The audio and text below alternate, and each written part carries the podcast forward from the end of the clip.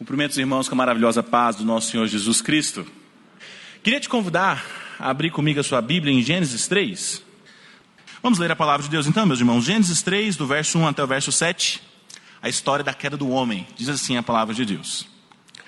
Mas a serpente, mais sagaz que todos os animais selváticos que o Senhor Deus tinha feito, disse à mulher: É assim que Deus disse? Não comereis de toda árvore do jardim? Respondeu-lhe a mulher: Do fruto das árvores do jardim podemos comer, mas do fruto da árvore que está no meio do jardim, disse Deus: Dele não comereis, nem tocareis nele, para que não morrais. Então a serpente disse à mulher: É certo que não morrereis, porque Deus sabe que no dia em que dele comerdes, se vos abrirão os olhos, e como Deus, sereis conhecedores do bem e do mal. Vendo a mulher que a árvore era boa para se comer, agradável aos olhos e desejável para dar entendimento, tomou-lhe do fruto e comeu, e deu também ao marido, e ele comeu. Abriram-se-lhe então os olhos de ambos, e percebendo que estavam nus, cozeram folhas de figueiras e fizeram cintas para si. Vamos orar, meus irmãos? Peço que você deixe sua Bíblia aberta nesse texto, a gente vai voltar no texto algumas vezes ao longo da exposição, tá bom? Imagine que você está no meio da Segunda Guerra Mundial e que você é um soldado lutando na linha de frente contra os exércitos da Alemanha nazista. Só que aí, em um belo dia, durante uma operação, você é capturado pelo seu inimigo, torturado e de alguma forma eles conseguem alterar a sua mente, fazendo algum tipo de lavagem cerebral. Nesse processo, você acaba se esquecendo de quem você é, quais eram os seus principais ideais e valores, e agora você é enviado de volta para lutar contra o seu país, destruir as coisas que antes você defendia e fazer oposição contra aquele que antes cuidava de você. Se você tem acompanhado o universo cinematográfico da Marvel, você sabe que eu estou falando aqui do Buck Barnes, ou Soldado Invernal, que é um anti-herói das histórias do Capitão América.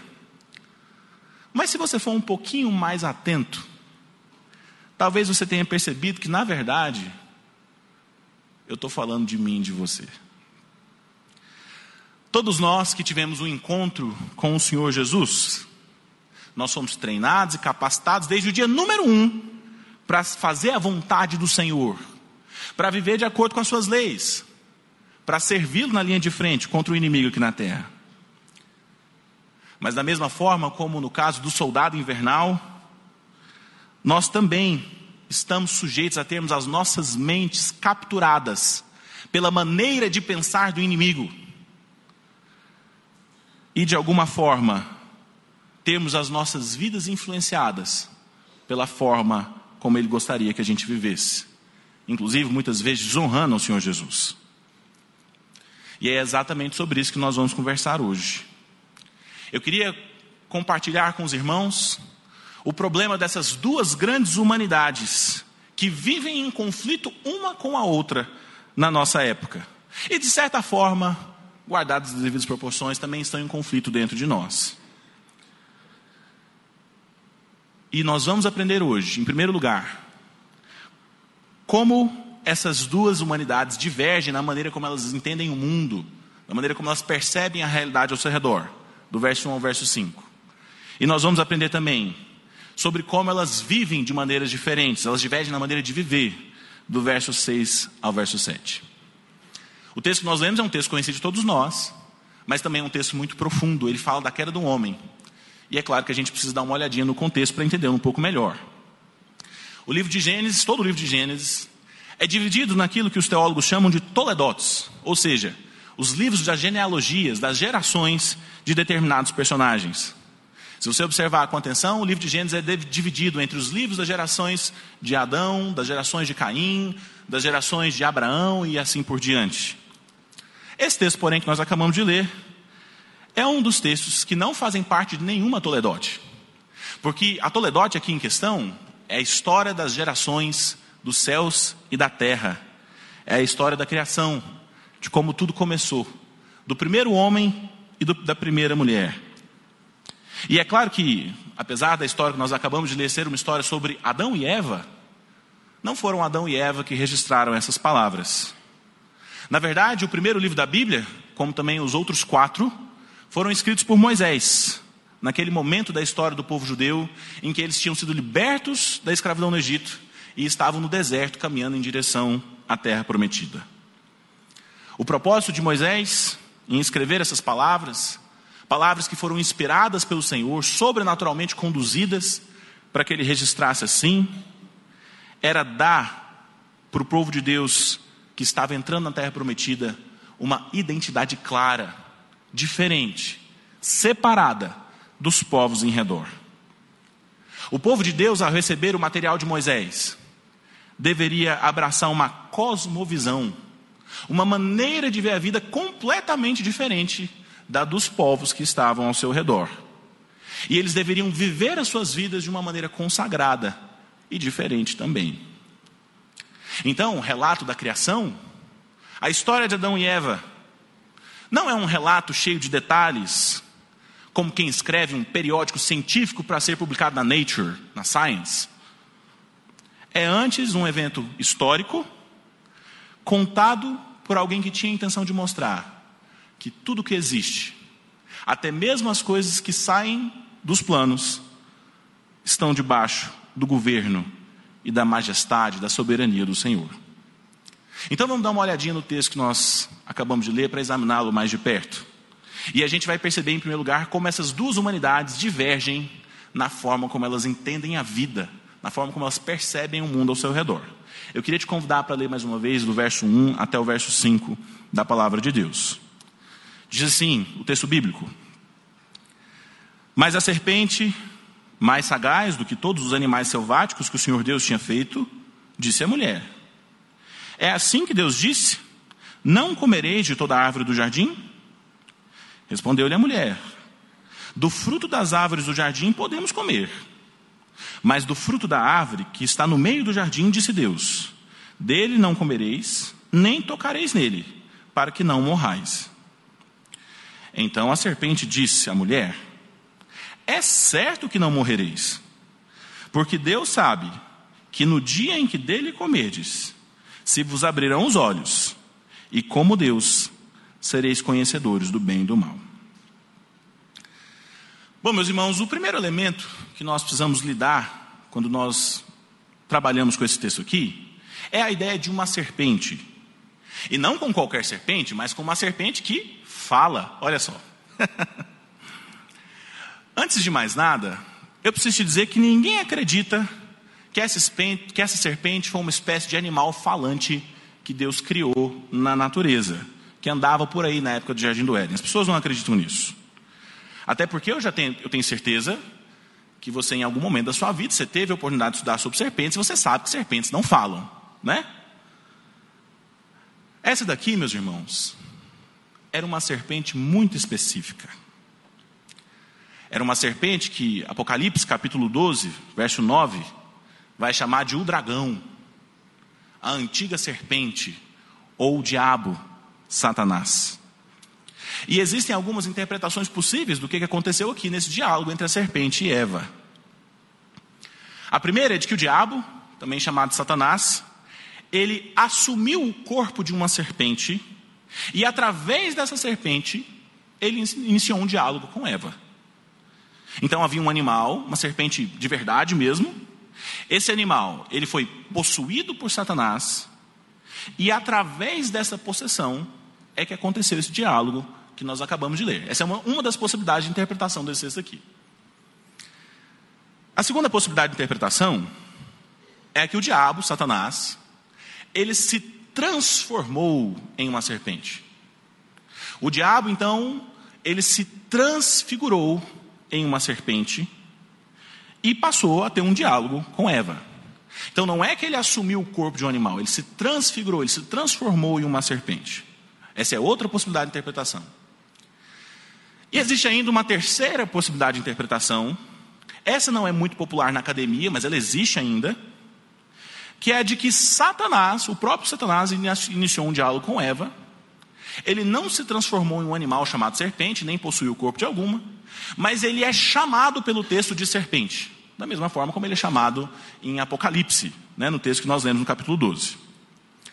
Mas independente de qual das três posições seja melhor para se adotar nessa passagem aqui, o importante que tem que ficar claro para nós aqui no nosso coração é que esse animal não era um animal comum. Era muito mais do que isso. Eva não estava lidando apenas com, com uma serpente. Eva estava lidando com o próprio Satanás, com a astúcia do inimigo das nossas almas. É por isso, inclusive, que no início do texto, a serpente é chamada de o mais sagaz entre todos os animais. Não é como se o texto estivesse dizendo para nós né, que o clado dos ofídeos são, é superior aos demais animais, né? que o grupo das cobras é superior aos demais animais. Não é isso que o texto está dizendo. Eu entendo que o que o texto está dizendo aqui é que aquela serpente específica, a serpente que teve um diálogo com Eva, era mais astuto que os demais. Aquela serpente estava em um outro patamar de sagacidade, justamente porque era o próprio diabo. Seja como for, a simples menção de uma serpente para esse povo no deserto, que tinha acabado de sofrer com as serpentes abrasadoras, lembra disso lá, na, lá no, no, no Pentateuco? Era terrível por si só. A serpente aparece no imaginário do povo judeu no deserto como a imagem de um inimigo sorrateiro que se camufla, que é sinônimo de perigo e de morte. É uma presença absolutamente fatal. Agora, perceba como o texto trata dessa figura tão ameaçadora, que é a figura da serpente, tão perigosa, mas trata ela como alguém que está completamente debaixo do domínio do Senhor, completamente debaixo do seu comando. Isso porque, apesar de todo o mal que a presença daquela serpente no jardim trouxe para o povo de Deus, para a humanidade como um todo, apesar disso, no desfecho da história, é Deus quem lança uma maldição sobre ela. Ela ainda assim está debaixo da autoridade do Senhor. E a maldição que Deus coloca sobre a serpente, nós leremos nos versos seguintes, é de que aquele animal rastejaria sobre o seu ventre e comeria pó todos os dias da sua vida. Muita gente pensa que essa maldição foi a responsável por tirar a serpente do grupo dos tetrápodes, né, dos animais que têm quatro membros, e passar a serpente para o grupo dos ápodes, né, para os animais que não têm membros nenhum. Como se de alguma forma, antes da queda, as serpentes fossem diferentes, caminhassem ou até mesmo voassem. Né? Tem gente que defende esse tipo de coisa por aí. Mas na verdade, meu irmão, eu entendo que não.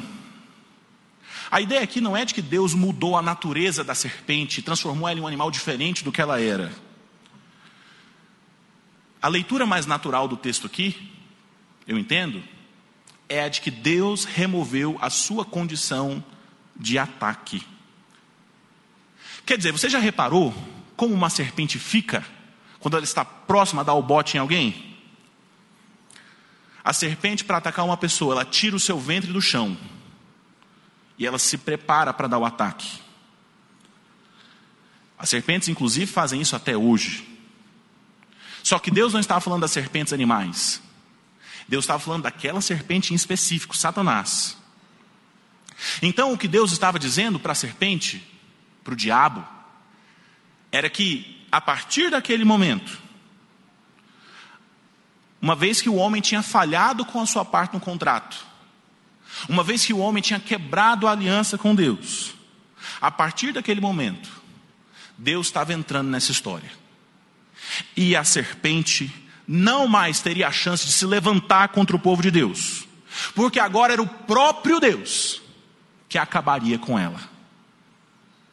O próprio Deus, como diz os versos seguintes, levantaria um descendente daquela mesma mulher enganada, que esmagaria a cabeça da serpente, ainda que ele fosse ferido no processo no seu calcanhar.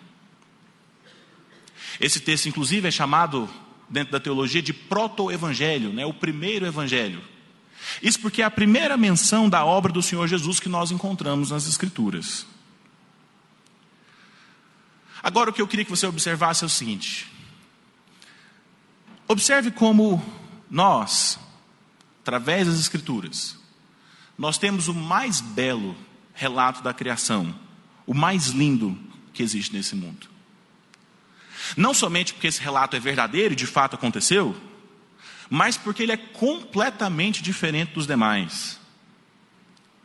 Em todas as culturas antigas, e em certa medida até os dias de hoje, a criação ou é vista como fruto de batalhas violentas e cósmicas entre os deuses, os gregos viam muito assim, várias religiões antigas também. O mundo, o universo era resultado do, do, do embate entre os titãs, ou o universo é resultado de forças impessoais que nada tem a ver com a maldade nesse mundo.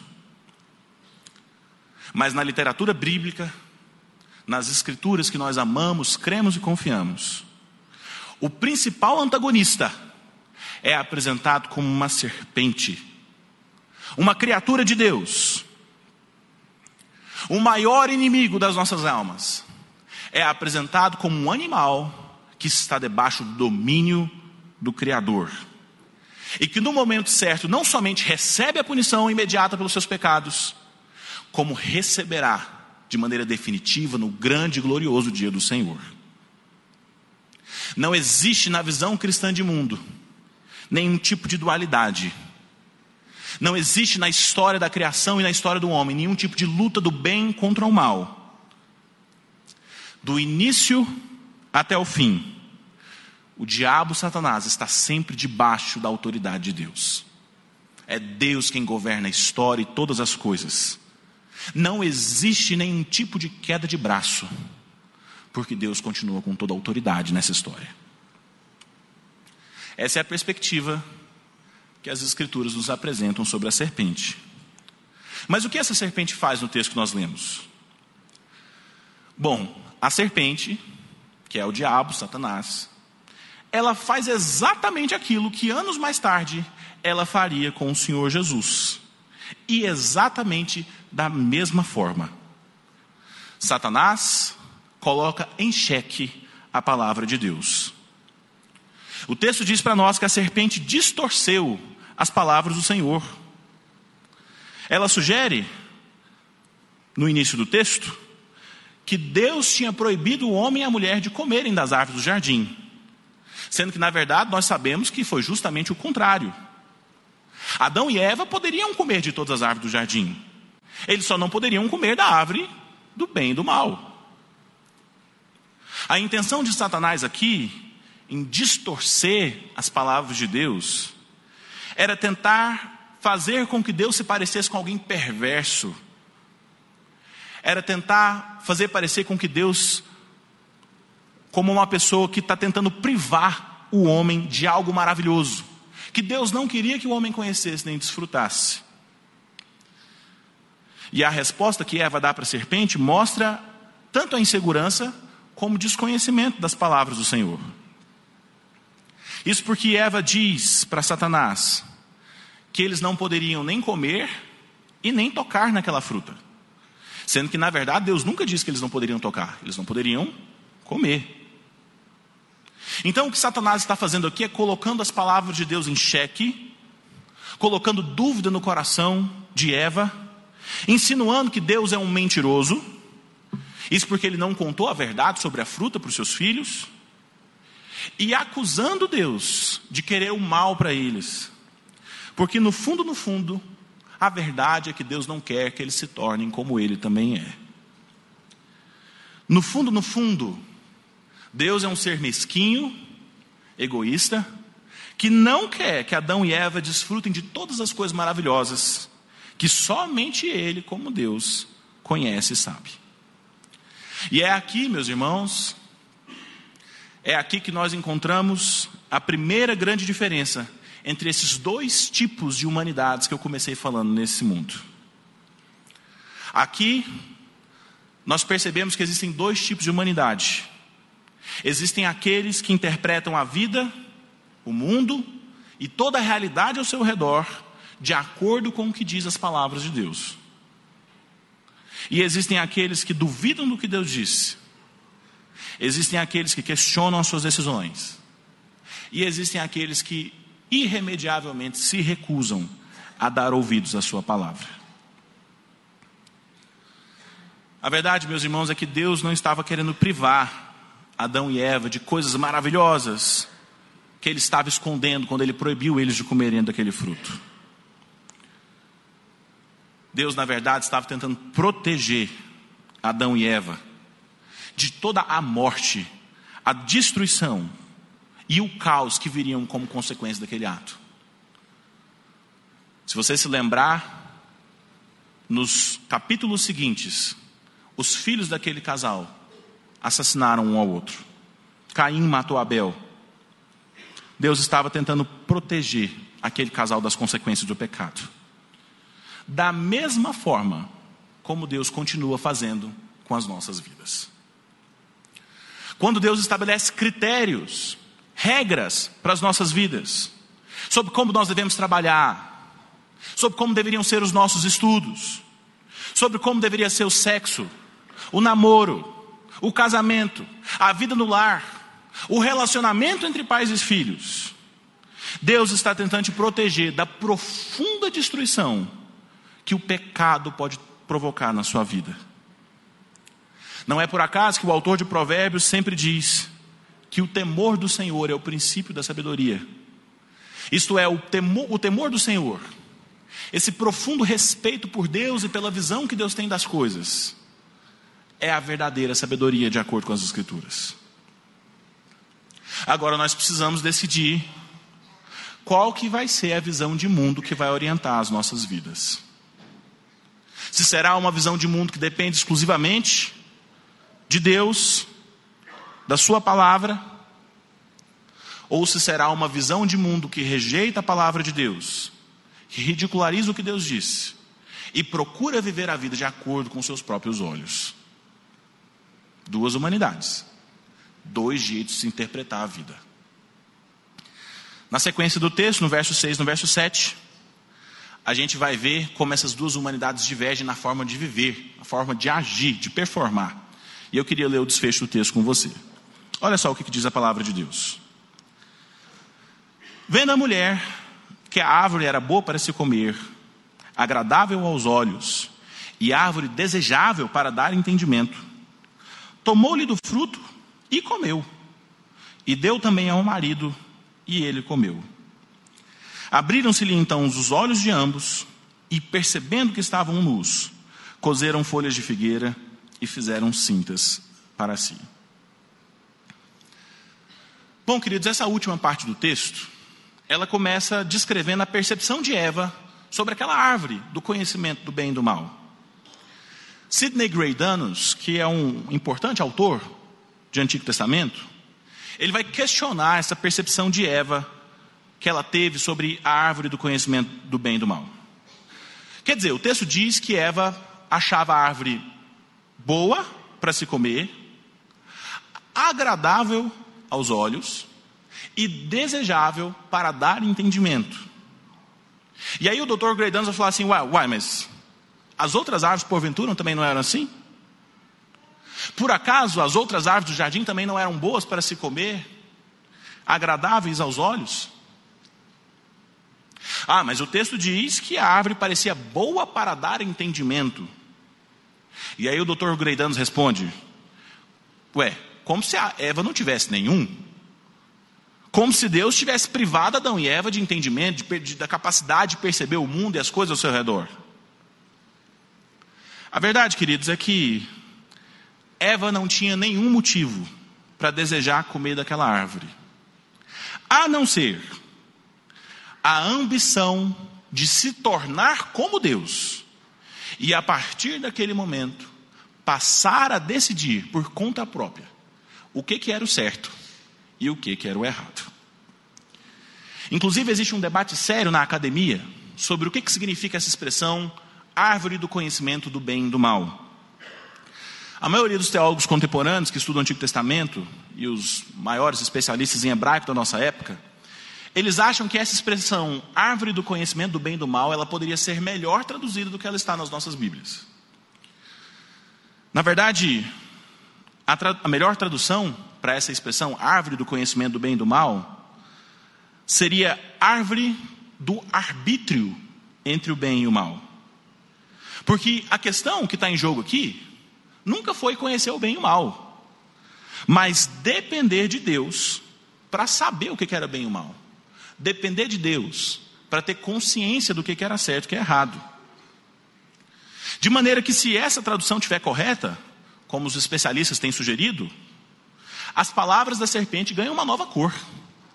Elas mudam de figura. Porque a serpente vai dizer mais ou menos alguma coisa assim: Eva, Deus sabe que no dia em que desta árvore comeres, se vos abrirão os olhos, e como Deus, sereis árbitros, sereis definidores sobre o que é o bem e sobre o que é o mal. Como Deus, vocês serão capazes de decidir o que é o certo e o que é o errado. Então, a grande questão do debate nesse texto aqui nunca foi a fruta. Tem gente que fica discutindo horas, né? Se essa fruta aqui era uma maçã, era uma pera, né? Você já viu esse tipo de debate por aí? A fruta não era uma maçã, gente. Nem nenhuma fruta que a gente conhece hoje, porque o texto bíblico diz que essa árvore foi removida junto com o jardim. Era uma fruta desconhecida. A questão não era a fruta. A questão que está em jogo aqui era o desejo, a ambição de se tornar como Deus, e passar a arbitrar sobre o que é o bem e o que é o mal. O desejo de passar a controlar a sua própria vida e decidir por si só o que é certo e o que é errado aos seus próprios olhos. Esse é o grande X da questão nesse que nós estamos trabalhando aqui. Não é como se Adão e Eva fossem permanecer inocentes para sempre, né? E nunca fossem conhecer o que é bem e o mal. De forma alguma, não é isso que o texto está dizendo aqui. Adão e Eva iriam conhecer o que é o bem e o mal. Só que eles iriam conhecer a partir da opinião de Deus sobre o que, que Deus considera certo e errado, bem e mal. De acordo com o que Deus pensa sobre o mundo e a realidade. A intenção de Deus era que o homem que ele criou dependesse dele e exclusivamente dele para interpretar a vida e viver de uma maneira como ele que agrade a ele. Mas a grande tentação da serpente, aqui eu quero que você preste muita atenção. A grande tentação da serpente foi a de declarar a independência do Criador. A grande tentação da serpente foi a de como Deus se transformar em um legislador do que é certo e o que é errado, do que é bem e o que é mal, de acordo com seus próprios olhos. Adão e Eva deliberadamente decidem questionar o cuidado, o amor e a sabedoria de Deus sobre as suas vidas. E eles tentam se transformar em senhores de si. Usando uma linguagem do apóstolo Paulo em Romanos, fazendo-se de sábios, tornaram-se loucos. E trocaram a glória do Deus incorruptível que estava presente ao lado deles toda a viração do dia, como diz as Escrituras, pela busca de coisas corruptíveis, que não são capazes de preencher o vazio existencial do nosso coração. E diga-me você se essa não é a luta, a vaidade, o desejo e o anseio de todo homem que respira sobre a terra. Havia um único lugar no jardim para o qual eles não poderiam ir e é justamente para lá que eles vão. Porque eles são tentados por Satanás. Porque eles sofrem com a ambição de se tornarem iguais a Deus e passarem a decidir por si mesmos sobre o que é certo e o que é errado. A terrível tentação do Gênesis foi o desejo de independência. A horrível tentação da serpente foi o desejo de liberdade do Criador de se tornar senhor sobre si, de decidir o que acontece ou o que deixa de acontecer na sua própria vida. É aqui, inclusive, que está a origem de todo tipo de humanismo. Essa ideia tão trabalhada nas universidades, né, de que o homem é o centro e a régua de todas as coisas. É justamente sobre isso que trata o pecado original. É a partir daqui que surgem todos os outros pecados na nossa vida. Quando nós pecamos, é como se nós estivéssemos dizendo para Deus com as nossas atitudes, né? Senhor, aqui não. Nós é que sabemos o que é o melhor para as nossas vidas. Nós é que sabemos o que é o certo e o que é o errado. Quer dizer, Deus até pode ter dito para você não mentir, mas aí a gente tenta argumentar com o Senhor: olha, Senhor, eu sei que o Senhor disse para a gente não mentir, mas eu não concordo muito com o Senhor, não. Sabe o que é? Porque eu acho que nem todas as situações é bom a gente falar a verdade. Nem todas as situações a gente deveria falar a verdade. Entendeu? Então, nessa área aqui, sou eu que vou decidir o que é o certo e o que é o errado, tá bom? Eu sei que o Senhor disse isso, mas nesse setor da minha vida aqui, eu que vou decidir o que é certo e o que é errado.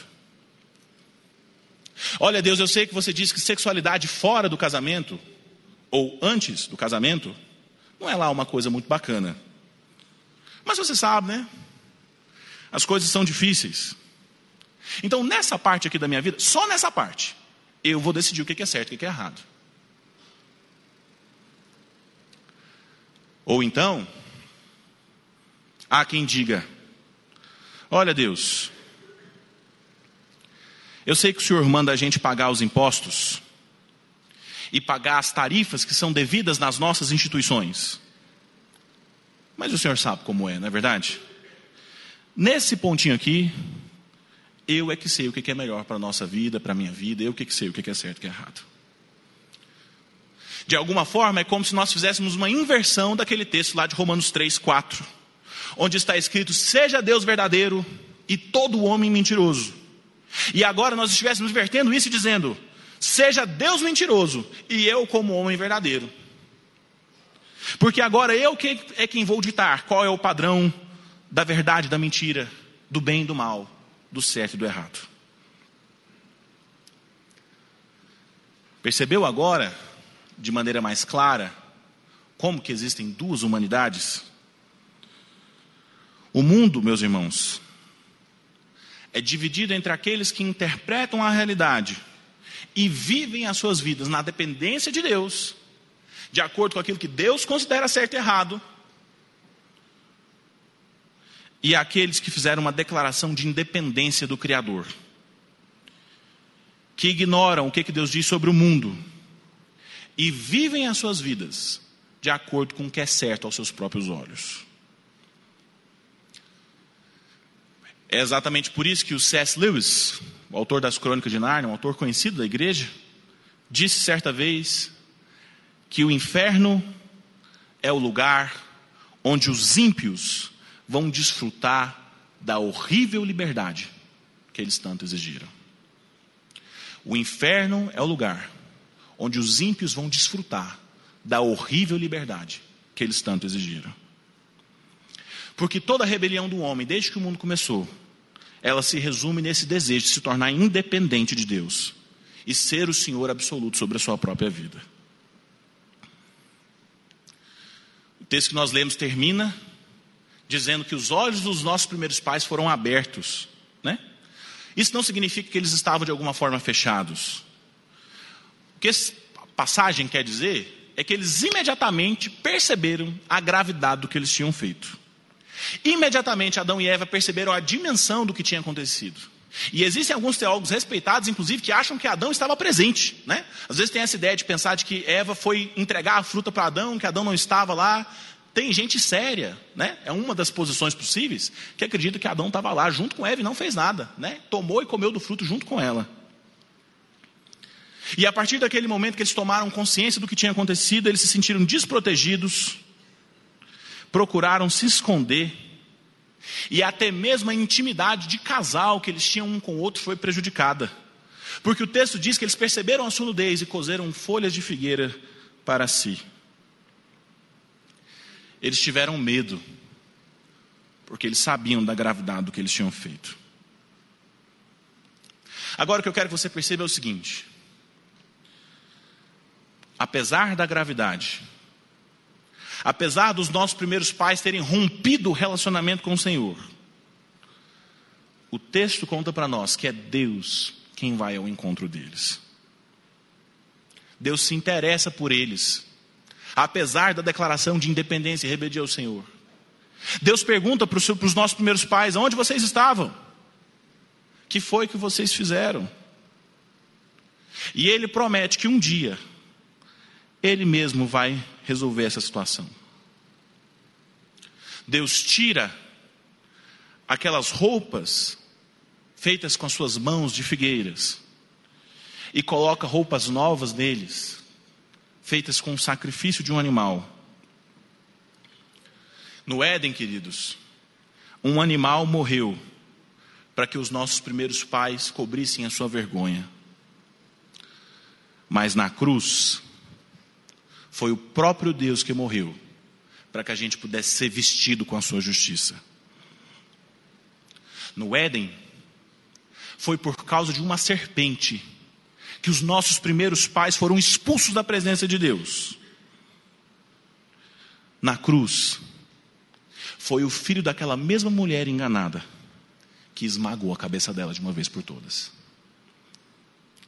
Por isso eu queria encerrar te fazendo um único desafio espiritual. Uma única sugestão clara, prática, profunda e verdadeira que eu gostaria que você levasse a sério e colocasse em prática na sua vida. Você precisa desistir de toda tentativa de autonomia, independência e liberdade do Criador. Você precisa desistir de toda tentativa de autonomia da sua vida. Até quando você vai fingir que você é senhor sobre a sua história? Até quando você vai fingir que você tem controle sobre as coisas que acontecem com você? Que você é quem manda e desmanda e vive de acordo com o que você considera que é certo e que é errado?